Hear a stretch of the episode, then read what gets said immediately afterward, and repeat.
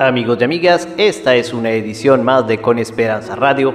Sean todos bienvenidos.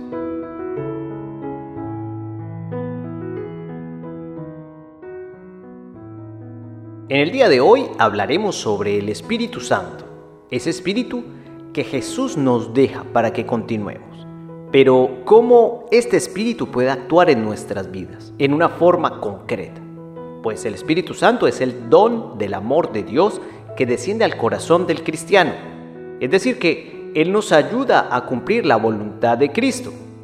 Jesús pide que nos amemos los unos a los otros, pero no nos deja solos. También promete que rogará al Padre que nos envíe entonces al Espíritu para que su gran amor se convierta en la forma concreta de vida entre nosotros. Este es, en síntesis, el mensaje que nos deja el Papa Francisco alentándonos a estar disponibles a acoger la voluntad del Padre con la ayuda del Espíritu Santo.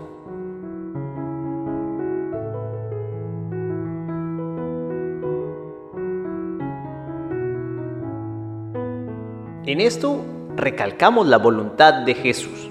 En primer lugar, señaló que, bueno, Jesús vincula el amor por él a la observancia de los mandamientos y sobre todo esto insiste en su discurso de despedida el maestro explica que este amor no se agota en un deseo por él o en un sentimiento, sino que requiere la disponibilidad de seguir su camino.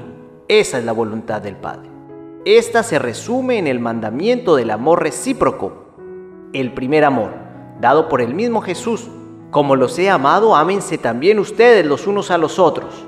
No dijo, ámenme a mí como yo los he amado, sino ámense recíprocamente como yo los he amado.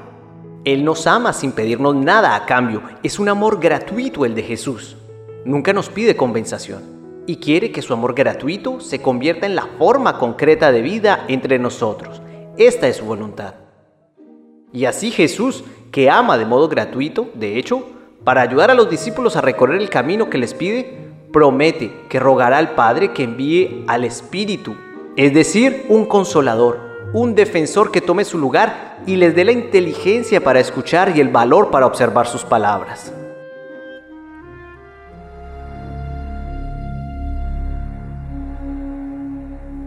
Al llegar el día de Pentecostés, estaban todos reunidos con un mismo objetivo. De repente, vino del cielo un ruido como una impetuosa ráfaga de viento que llenó toda la casa donde se encontraban. Se les aparecieron unas lenguas como de fuego que se repartieron y se posaron sobre cada uno de ellos.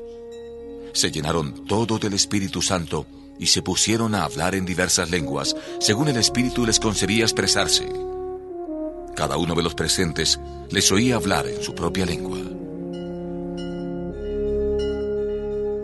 Este es el Espíritu Santo, que es el don del amor de Dios que desciende al corazón del cristiano. Después de que Jesús murió y resucitó, su amor es dado a cuantos creen en Él, que son bautizados en el nombre del Padre, y del Hijo, y del Espíritu Santo. El Espíritu mismo nos guía. El Espíritu mismo los ilumina, los fortalece, a fin de que cada uno pueda caminar en la vida, incluso a través de las adversidades y las dificultades, en las alegrías y en los dolores, permaneciendo en el camino de Jesús. Y así la acción del Espíritu en nosotros es posible manteniéndose dóciles a Él, de modo que con su presencia operante no solo consuele, sino que transforme los corazones, abriéndolos a la verdad y al amor.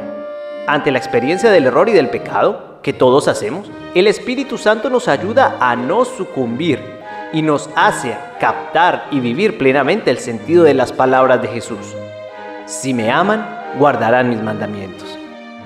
Y así los mandamientos no nos son dados como una especie de espejo en el que se ven reflejadas nuestras miserias, nuestras incoherencias.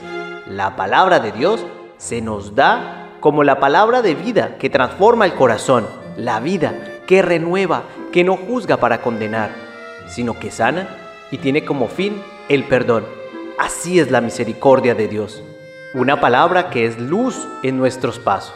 Y todo esto es obra del Espíritu Santo. Y porque el Espíritu Santo es el don de Dios, de Dios mismo, que nos ayuda a ser personas libres, personas que quieren y saben amar, personas que han comprendido que la vida es una misión para anunciar las maravillas que el Señor realiza en quien confía en Él.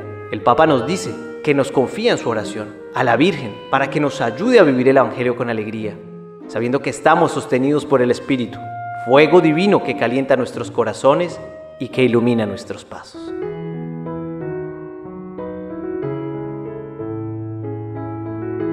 Y así amigos y amigas, con esta bella reflexión sobre el Espíritu Santo, nos dejamos en Con Esperanza Radio.